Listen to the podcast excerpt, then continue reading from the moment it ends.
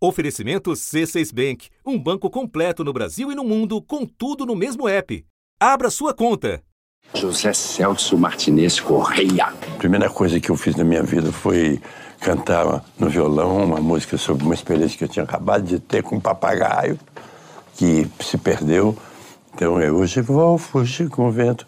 Aí eu fiz uma peça, escrevi uma peça, falei, então eu sou isso, eu sou teatro. Aí me decidi. Eu, 17, 17 anos, anos ainda. Então eu sou isso.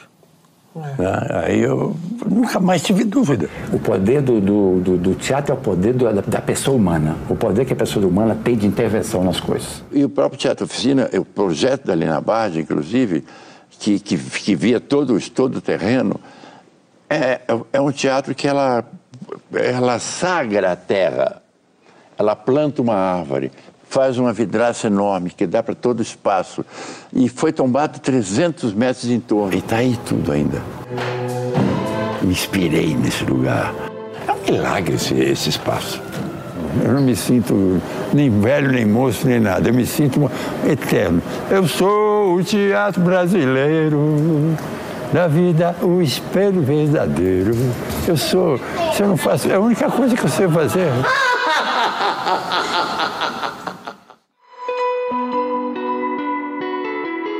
Redação do G1, eu sou Natuzaneri e o assunto hoje é uma homenagem a Zé Celso, o revolucionário das artes brasileiras, dramaturgo, criador do teatro oficina e inspirador de várias gerações de atores e de atrizes. Zé Celso morreu aos 86 anos, dois dias depois de um incêndio atingir o apartamento onde ele morava em São Paulo eu recebo Pascoal da Conceição, ator cuja carreira começou no Teatro Oficina e amigo próximo de Zé Celso.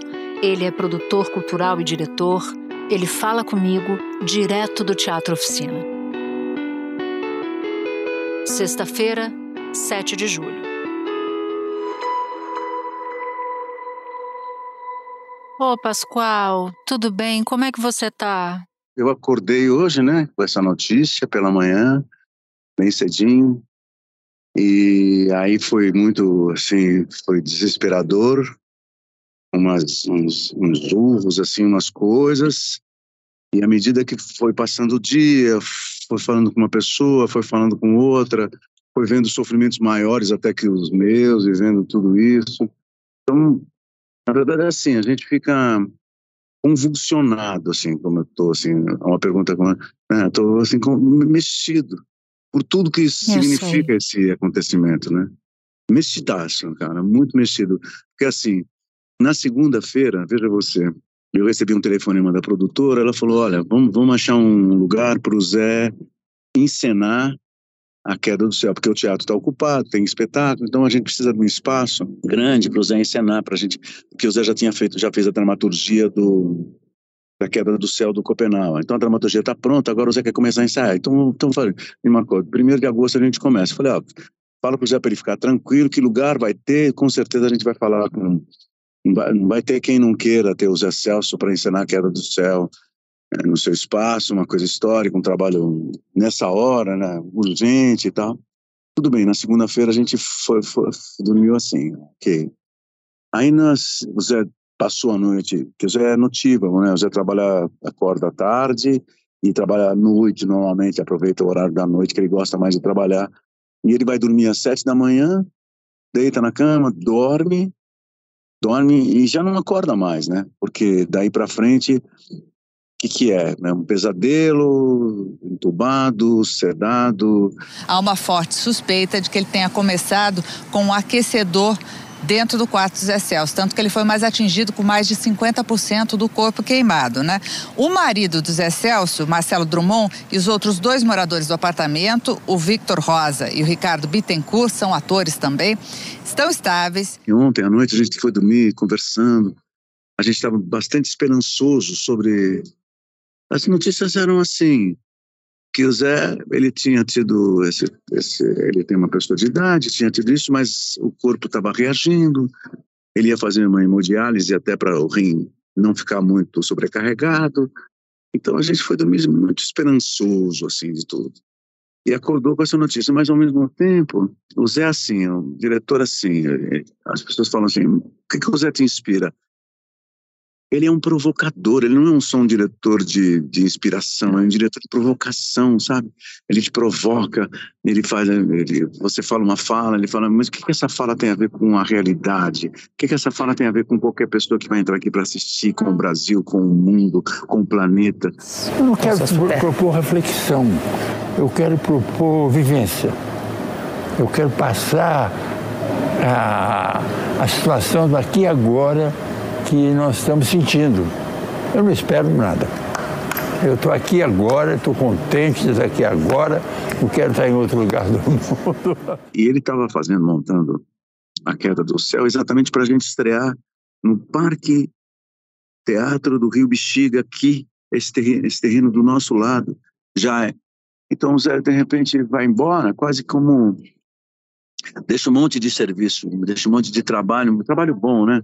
Deixa um monte de coisa Sim. boa para a gente fazer, sabe? O Zé, veja, ele foi embora no dia em que o planeta registrou a maior temperatura do planeta, que já são 17 graus, e já é um friozinho de São Paulo. Daqui a pouco vai ser um calor de Bangu, sabe? E para chegar num calor do Saara, para chegar num calor de vulcão, ele foi embora nesse dia de fogo.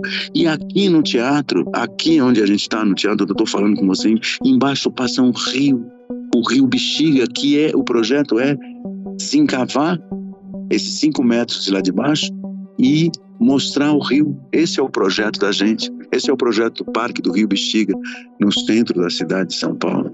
Se encavar, abrir um buraco.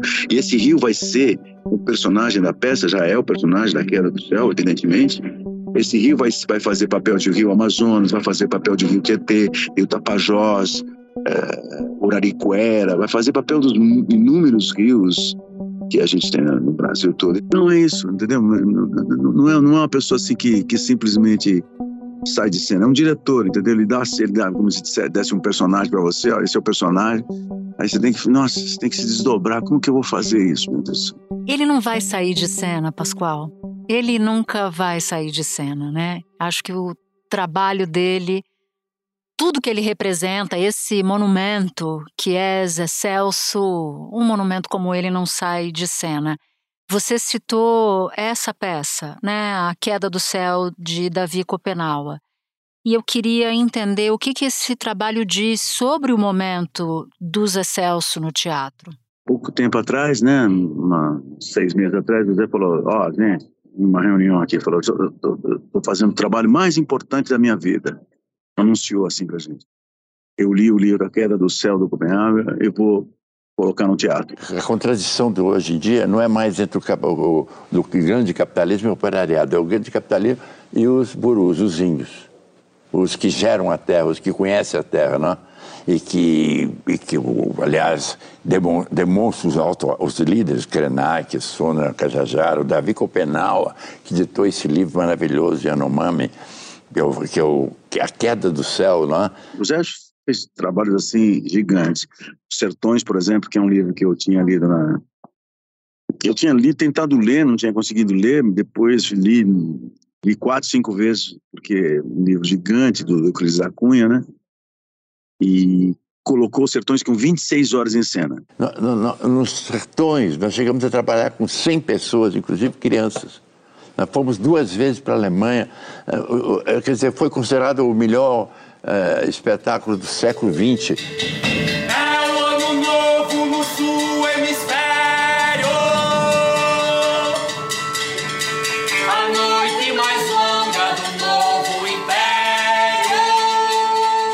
Zé sonha numa dimensão assim, como, como, como, como, como uma pessoa na música do Gil, né, se oriente pela possibilidade de, de ir para o Japão, pelo Cruzeiro. Sabe, o Zé tem uma orientação assim de pensamento muito além às vezes do que eu, do que eu vou te falar, do que, do que a gente pode pegar. E eu, eu cheguei aqui no teatro, quando eu cheguei no teatro, não, não tinha nada disso, não era nada disso. E eu e quando o Zé falou assim, nós vamos encenar lá no Parque Teatro Mexica, é claro que, não, que é, assim, ainda está no papel ainda, mas é, É isso, o Zé tem uma potência, cara, uma, uma, uma, maneira de positiva de enxergar a vida, sabe? De enxergar o sonho. Não, não é utopia, não é utopia, não é utopia. O desafio que o Zé, o Zé, o Zé faz é um desafio assim de, é, de, de, possibilidade. É possível, não é, não, é, não é utópico, é possível a gente fazer isso, sabe? A provocação dele é nesse sentido. É possível, claro que é possível. Como não é possível? Juridicamente, economicamente, politicamente. Né, sobre o, sobre o, o penal, sobre o livro desse momento, o Zé estava profundamente tocado com a questão do marco temporal. Ele disse que a diverticulite dele, no dia da votação do marco temporal na Câmara dos Deputados, ele teve um nó na diverticulite.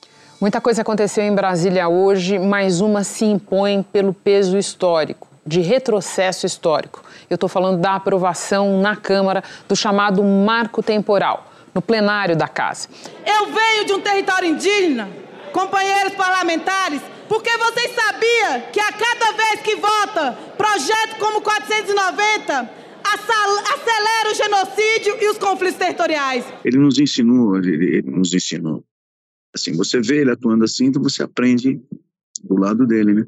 A atuar de uma maneira pública, não de uma maneira privada no seu mundo. Esse teatro que está aqui, esse parque do Ribichinho, não é, não é Zé Celso, né? é Zé Celso também, mas é público, é para todos. Uhum. Hoje, hoje eu tenho amigos fora do Brasil, né? Um amigo de Portugal me ligou e eu falei, mas nossa, Portugal está noticiando isso. Falando, não só Portugal, o mundo todo, a França, a África, Moçambique está anunciando. É mesmo?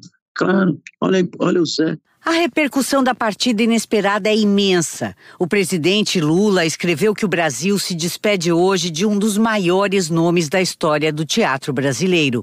A ministra da Cultura, Margarete Menezes, disse: sentimos profundamente a perda de Zé Celso, um dos dramaturgos mais revolucionários e inovadores do Brasil. Inspirados pelo teatro tropicalista de Zé Celso, Gilberto Gil registrou que Zé Celso marcou a história do Brasil e seu legado será eterno. E Caetano Veloso escreveu: Zé Celso era um artista, não meramente um diretor de teatro, um artista intenso, imenso. Precisamos de tempo para dimensionar o seu legado. Uma coisa, isso eu acho forte no Zé, é o seguinte: o Zé ele faz trabalho coletivo tem grandes diretores, mas o Zé, os espetáculos são de 150 pessoas, de 100 pessoas. Eram numerosos, né? O Zé tem a capacidade de juntar trabalho coletivo, não é um ator nem dois, são muitos. A carreira dele não é uma carreira dele, diz Zé Celso, é uma carreira coletiva. Claro que assim a gente sempre tem que é como se eu te perguntasse, né? Quem inventou o fogo? Aí você fala, foi Prometeu. Tem uma coisa mítica que a gente acaba pondo para uma pessoa. O Zé ele é um cara que catalisou um trabalho de muita gente. O Zé nos catalisou, ele, é, ele é um pouco, pouco de cada um de nós, né? É que nem um amor. Por exemplo, se eu estou apaixonado e você está apaixonado, se nós estamos apaixonados, a gente vê coisas que ninguém vê, a gente sente coisas que ninguém sente. Agora, se tem uma relação de distância, distância é outra coisa, a gente não percebe. A arte é mágica. Você só sente a arte quando você corporalmente se envolve com ela. A gente morreu também, a gente também se queimou e, e ao mesmo tempo também a gente está para fazer o próximo trabalho. Né? É exatamente esse ponto que eu quero tocar com você, a vida e a morte segundo os Celso. Porque ele dizia que ele não tinha medo de morrer, e que a possibilidade da morte era uma grande inspiração para a vida. Olha que coisa extraordinária, né, esse pensamento. E uma vida que era cultivada no teatro e experimentada em toda a sua intensidade. Ele era, Pascoal, uma inspiração para você, como a gente claramente ouve, mas não só na arte, né? Na arte de fazer teatro, também na vida, quer dizer, na forma de encarar a vida, não é isso? Muita gente me conhece como um ator aqui do teatro, mas me conhece bastante também como fazendo o Mário de Andrade, fazendo o Doutor Abobrinha do Castelo Ratimbom. Ela assinou! Agora o castelo é meu! E o que, que o senhor vai fazer com o castelo, hein, doutora Valbrinha? Derrubar. Derrubar inteirinho. O doutor Abobrinha do Castelo Ratimbum, eu, eu, eu fui gravar, comecei a gravar essa, esse programa depois, na época do, do Hamlet, nós estávamos fazendo Hamlet aqui. Isso era que ano? Isso é 1992, de 92 a 94, tempo que a gente estava fazendo Hamlet aqui. E é evidente, o jeito de trabalhar do Zé Celso, o jeito de colocar o ator em cena, o jeito de inspirar e de provocar um ator em cena, não é simplesmente de fazer um papel, é sempre fazer muito mais daquilo que é o papel. O doutor Valbrinha, se você pensar, ele, tá, ele é o empreendedor imobiliário, quer derrubar o castelo para construir um prédio de 100 andares, que, é o próprio, que são as próprias questões do plano diretor de hoje, porque eu vim para o Teatro Oficina exatamente no momento, eu cheguei aqui em 81, no momento em que o teatro estava sofrendo um, uma ação de despejo para ser retirado daqui, e havia um, dois anos antes, do, poucos anos antes, uma, um minhocão, que esse minhocão que divide a cidade, alterou totalmente o plano diretor da cidade, a ocupação espacial da cidade, toda essa especulação imobiliária. Então, eu estou falando isso porque todo o trabalho daqui também é um trabalho relacionado com essa cidade de São Paulo, né, com essa especulação, e, e todo mundo que está aqui, todo mundo que está aqui, de uma certa forma, acaba se envolvendo e acaba reproduzindo isso no seu próprio trabalho. O Zé falava assim, que não tem esse negócio de atuar no particular, no privado, a, atuação. O teatro oficina, por exemplo, não tem coxinha, não tem camarim. A atuação é pública, você está o tempo todo à mostra mesmo. Espera um pouquinho que eu já volto para continuar minha conversa com o Pascoal. Com o C6 Bank, você está no topo da experiência que um banco pode te oferecer. Você tem tudo para sua vida financeira no mesmo app, no Brasil e no mundo todo. A primeira conta global do país e atendimento personalizado, além de uma plataforma de investimentos em real e dólar com produtos exclusivos oferecidos pelo C6 em parceria com o JP Morgan Asset Management. Quer aproveitar hoje o que os outros bancos só vão oferecer amanhã? Conheça o C6 Bank. Tá esperando o quê? C6 Bank.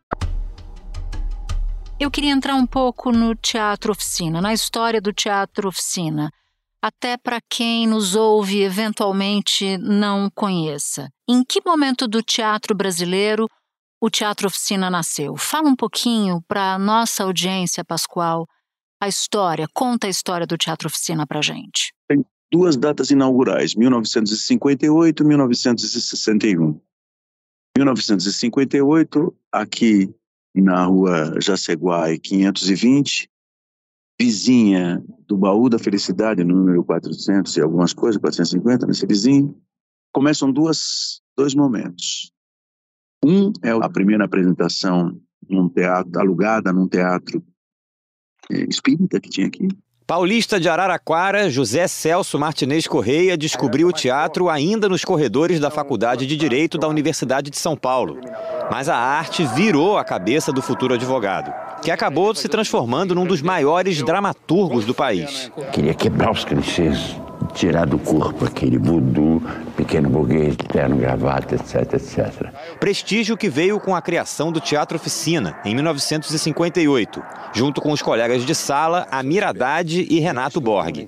Escreveu a primeira peça, Vento Forte para um Papagaio Subir, no mesmo ano. E em 61 o grupo aluga definitivamente o prédio, o seu Cocosa, que era o dono do prédio, para fazer o teatro. A primeira peça aqui é A Vida Impressa em Dólar. Quebra de padrões e tradições, integração entre palco e plateia, o espectador como um elemento ativo em cena. Ideias revolucionárias que tiveram como DNA A Vida Impressa em Dólar, primeiro trabalho profissional de Zé Celso como diretor em 1961. Esse é o período, assim, na história do Brasil, é um período de recuperação, né? Porque a gente vem uma da morte do Getúlio, e vem de um Brasil bossa nova, de um Brasil tropical, de um Brasil novo, de um começa essa essa geração assim que sonha. Eu estava na escola nos anos 60 e pouco, sabe? Tinha uma coisa de Brasil grande, de um Brasil assim, não, não Brasil grande, isso foi na ditadura, de um Brasil que a gente ia sonhar, a gente sonhava que no ano 2000 o Brasil, a gente ia ser tudo no Brasil. Então a professora falava para gente, para a gente estudar inglês, francês, estudar línguas brasileiras, porque a gente, no ano 2000, nós íamos ser requisitados. Então era um Brasil assim. Aí, em 64, o golpe militar, 68. Então, o que, que acontece? A oficina vai vivenciar né, com a geração toda brasileira desse momento, fazendo espetáculos, que são isso porque, porque quando. Acho que a dimensão assim da, do que, que é a ditadura militar, podia colocar vocês assim que estão ouvindo, fazer o seguinte: foram 20 anos dos militares no poder. Seria como se você dissesse, são 20 anos de, do Bolsonaro no poder, que é um militar. Só que sem democracia, sem liberdade de imprensa, sem liberdade de comunicação, a gente não podia fazer reuniões, censura de tudo. O Teatro de São Paulo teve um poder magnífico nos anos 60. Praticamente o Teatro de São Paulo era o, era o polo de uma revolução cultural. Foi tão poderoso que praticamente o AI-5 foi um ato que foi baixado principalmente em cima do teatro. O teatro, como é ao vivo, diferentemente do cinema, diferentemente da imprensa, diferentemente de, da literatura, o teatro ao vivo permitia, então, um escape metafórico, vamos dizer assim. O Rei da Vela é encenado em 68, que é uma peça que faz um sucesso fantástico. O que é o Rei da Vela? É um cara que vive de vender vela e ele ganha um centavo por cada morto nacional. Ele vivia disso, porque ninguém ousava ultrapassar os umbrais da humanidade sem uma vela na mão. A Tropicália e com o Rei da Vela se plugou na antropofagia também e fez uma espécie de fez uma revolução cultural no Brasil de descolonização. Quem se atreve a ultrapassar os umbrais da eternidade sem uma vela na mão? Então, quem que é, que é esse capitalista brasileiro que vive da morte? E a gente já viu o que, que foi a negociação das vacinas. Foi isso daí. Depois disso, ele ensina Roda Viva. Roda Viva é, é a chegada exatamente desse, dessa dessa voracidade mercadológica, comercial sobre a arte e tal. Que o Chico acabou de liberar e eu vou fazer. A gente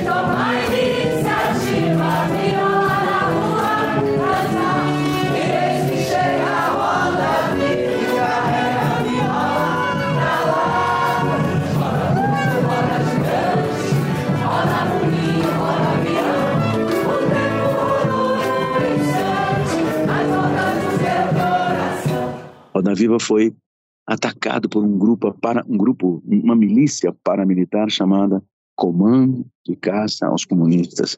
Imagina, você é ator, de repente uma já tinha os, os, os, já tinha jogado bomba nos bomba nos jornais, nas, nas bancas de jornais, mas atacado militarmente, entrado dentro do teatro. Roda Viva foi atacado porque o Roda Viva era feito pelos jovens. Em 1966, o teatro pegou fogo por conta de um para um incêndio provocado por grupos paramilitares. No ano seguinte, eles se recuperaram, reformaram, trouxeram essa arquitetura projetada por Lina Bobardi. É, em 1982, esse prédio foi tombado pelo Patrimônio Histórico do Estado, em 2010 pelo IFAM, o Patrimônio é, Histórico Nacional. Ele foi palco, palco de espetáculos marcantes, provocantes, que revolucionaram o jeito de fazer. E aí volta o Zé Celso Novo, que é um homem, de, uma pessoa da juventude.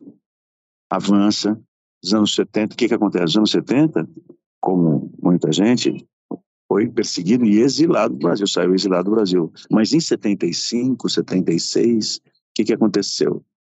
Quando o grupo vai retornar para cá em 78, o, o, teatro está para ser despejado. Você sabe que quando, o, quando se você morar numa casa e chegar o, o dono da casa e dizer para você que ele quer a tua casa, que, que ele vai vender, você é um comprador preferencial. Eu não participei dessa reunião, mas ela tem filmada aqui no teatro. É uma reunião assim. O Zé chega e fala: gente, tem uma proposta de se a gente quer ou não quer comprar a oficina. Quanto tem de dinheiro no caixa? Aí a menina fala: ah, Zé, brincadeira, né? Não tem nada, né? Aquela coisa bem assim de teatro. Aí o Zé falou: então nós vamos comprar.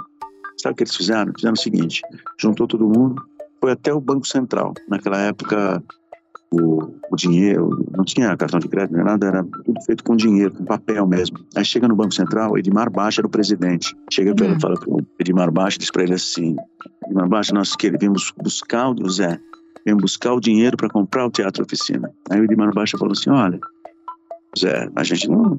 Eles eram conhecidos, ele conhecia o Edmar Baixa da, das arcadas, que o Zé fez direito.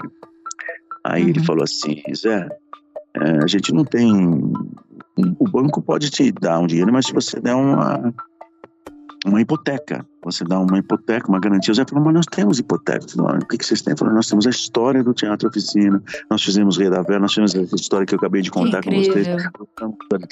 Aí, aí o Edmar Baixa falou assim, mas Zé, infelizmente isso não serve como o Silvio Zé fala assim, mas o Silvio Santos, que quer comprar o teatro, vendeu o carnê do baú da felicidade, fez dinheiro para comprar o teatro. Que economia você quer para o Brasil? Que economia o Banco Central quer para o Brasil? Dos fazedores de teatro, uma economia dos fazedores de carnê do baú da felicidade. O Silvio Santos saiu, se escondeu, né, de certa maneira, saiu da jogada, porque em se tratando de especulação imobiliária, o grupo dos Silvio Santos comprou todo o entorno, né, que o bexiga, que é tudo comprado nesse período que eu estava falando.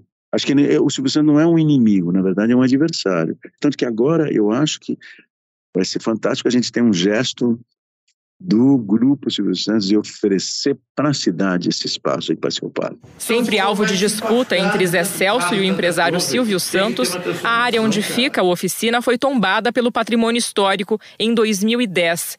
Oito anos depois, o IFAM liberou a construção de duas torres residenciais em torno do teatro. O oficina permanece no mesmo lugar, com sua arquitetura imponente e seu espírito de vanguarda. É um sítio arqueológico, uhum. no meio passa o Rio Bexiga, que nós queremos nós éramos para construir um, projeto maravilhoso de teatro de estádio, mas depois a gente, conforme foi frequentando o terreno, porque teve momentos de boas relações com o Grupo Silvio Santos, ele até nos deu um comodato, sabe? Você foi passando por momentos que vão dando ali pílulas do quão revolucionário era o teatro oficina. Mas não era revolucionário apenas por causa desses momentos. Havia outros pontos bem específicos, como, por exemplo, um estilo muito arrojado das montagens, uma interação com o público que não era comum. Eu queria que você falasse desse, desse aspecto. Olha, teatro é presença. Não dá para fazer teatro sem você estar de corpo presente. Então, o teatro, ele precisa da presença do poder da presença, do poder da presença do corpo em cena. Não há como não ser diferente. A música é maravilhosa e conforme ela envelhece, ela fica mais linda. Porque tudo é, toda, toda obra de arte que consegue comer o tempo e se torna mais bela ainda. O teatro é para todo mundo, é uma eternidade presente. É a arte do corpo se presentificar. Quando você coloca o corpo em cena, o corpo fica em risco. Os anos 60, os anos 70, os anos 80, o corpo foi ameaçado com a tortura, com a prisão. Você veja, as mulheres, quando foram. O movimento feminista tirou o sutiã e mostrou as tetas, os peitos. Isso foi atacado violentamente. Imagina você, os cacetetes caíram em cima dos cabelos, em cima das tetas, em cima dos corpos. Então, o teatro é uma pulsão dionisíaca porque ele é uma pulsão de corpo, corpo presente. Quando o Roda Viva foi atacado, lá em 1968, que ele ficou o ataque, o ataque não foi eles eles destruíram o destruíram, por exemplo, uma mesa do cenário, destruíram um amplificador, destruíram um refletor a pauladas e, e bateram a pauladas nas atrizes e nos atores a pauladas. Então, é, esse ataque corporal é um risco que o teatro, que o ator, a atriz do teatro e o militante e quem sai na rua e quem vive a vida e quem sai de noite a pessoa que sai de noite de madrugada para pegar um ônibus para ir trabalhar coloca em risco. E, e, o que que é o que que é uma sociedade? Uma sociedade é alguém que protege a, as pessoas desse risco absurdo do corpo entendeu? O teatro oficina sempre teve o corpo como centro da cena porque sempre considerou e é verdade uma, do, do, das ameaças, a maior delas é sempre sobre o corpo. O corpo branco, o corpo feminino, o corpo negro, o corpo, o corpo, sabe? O corpo da mulher, o corpo trans, todos os corpos, entendeu? Eu sim, eu entendi bastante do que, que é o pudor.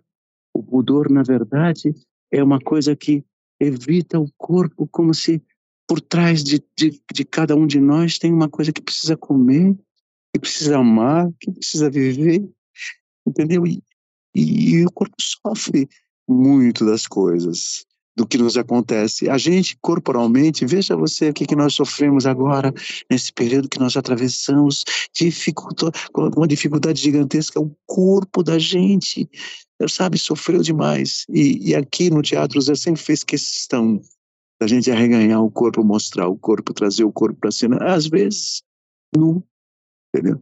Uma nudez, assim, que eu sempre fiz, assim, para lá, assim, da imoralidade, da moralidade sexual e tudo mais, uma nudez de corpo, sabe? Que um corpo aberto.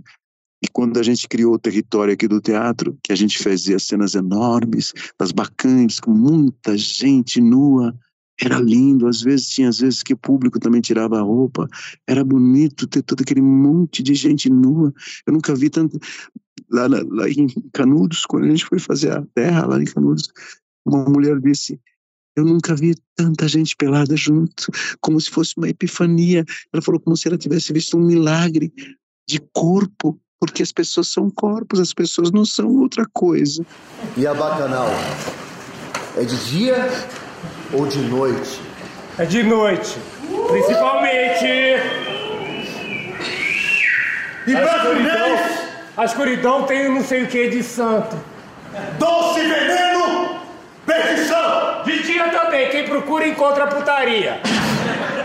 Agora, Pascoal, por que que o Zé Celso era chamado, era apelidado de Fênix? Tinha a ver com a resistência dele à ditadura? Era por alguma outra razão? O Teatro Oficina pegou fogo, cara, pegou fogo. E o Zé, o Zé falava assim, o Zé falava assim, eu sou uma resistência, vou me resistindo. E ele falou, eu nunca tinha entendido muito bem isso. Ele falou assim: nós somos tragédia, nós não somos drama. O drama é uma coisa burguesa, fita francesa, é um drama de chororô, mas nós somos tragédias, nós somos isso que nos acontece. A gente, imagina, e é verdade, ele, ele, a, a, a saída do Zé de Sena é uma tragédia, que não é uma coisa com a qual a gente domina, é que nem aquelas coisas assim que, quando você vê nas pe as peças trágicas gregas, assim, são os horrores. Eu, eu, eu, eu moro aqui perto do, da Santa Casa, às vezes eu vejo uns gritos assim, meio gregos, assim, de dor, de gente sair gritando, sabe, assim, para lá do drama, sabe? O Zé, ele se construía, ele se desconstruía, né? Ele sempre foi essa fênix. Então, acho que o mais importante agora, nesse momento, é a gente é, passar para frente o maior legado do Zé Celso, que é manter aquele teatro, aquele terreiro vivo, funcionando, aberto para os coros, porque o Zé, a maior descoberta do Zé foi trazer de volta o ancestral coro de teatro.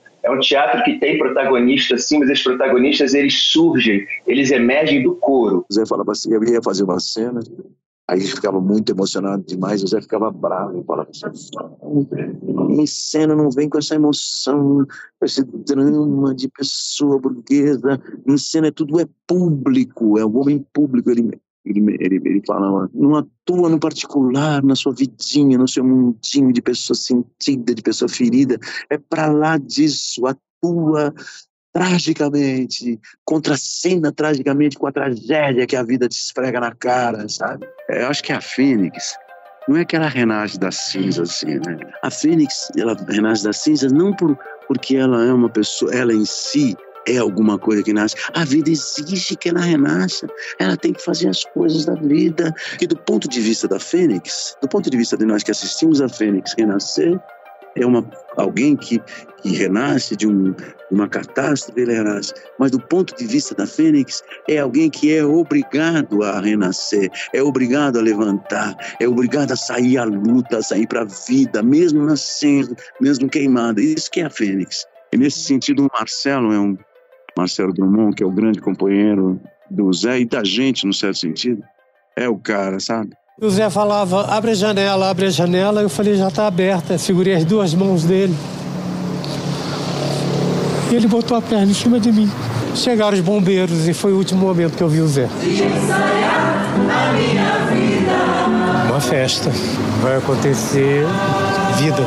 O Zé cantava quando eu morrer. Não quero choro nem vela, quero uma fita amarela. Vamos chorar, vamos rir, vamos cantar, vamos dançar, vamos viver. Marcelo Drummond, que a gente vai ouvir falar muito dele também, que tem essa potência também, que tem essa grandeza também de estar com o Zé desde você falou, começou falando do casamento. Num palco feito passagem entre dois lances de plateia, que no último dia 6 de junho, Zé Celso se casou com o ator Marcelo Drummond, com quem dividiu por quase 40 anos a vida e a arte. Não faltaram homenagens ao longo da carreira. Eu tive a honra de Mãe Estela, da Bahia, me conceder a honraria de ser um Exu, senhor das artes cênicas. O Zé casou com o Marcelo, e o, e o Marcelo acaba ganhando, sabe, o presente do Zé. Porque o presente do Zé é um presente, não é um passado, um futuro, é um presente. Esse é um presente. Pascoal, eu queria muito te ver agora para te dar um abraço bem apertado, bem forte.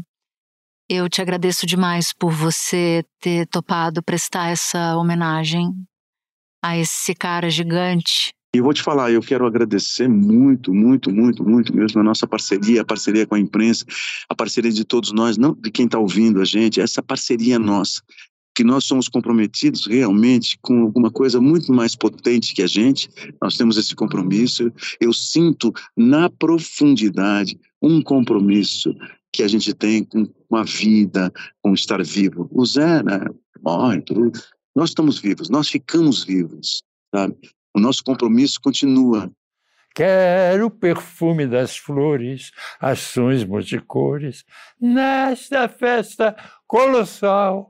Eu sou o teatro brasileiro, da vida o espelho verdadeiro, sambando nesse carnaval com a minha arte, que é imortal. Zé, muito Viva obrigado. a vida.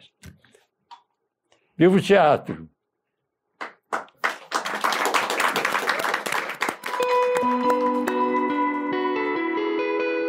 Este foi o assunto podcast diário disponível no G1, no Globoplay, no YouTube ou na sua plataforma de áudio preferida. Vale a pena seguir o podcast na Amazon ou no Spotify, assinar no Apple Podcasts, se inscrever no Google Podcasts ou no Castbox e favoritar na Deezer. Assim você recebe uma notificação sempre que tiver um novo episódio. Comigo na equipe do assunto estão Mônica Mariotti, Amanda Polato, Lorena Lara, Luiz Felipe Silva, Tiago Kazuroski, Gabriel de Campos, Guilherme Romero e Nayara Fernandes. Eu sou Nato Zaneri e fico por aqui. Até o próximo assunto.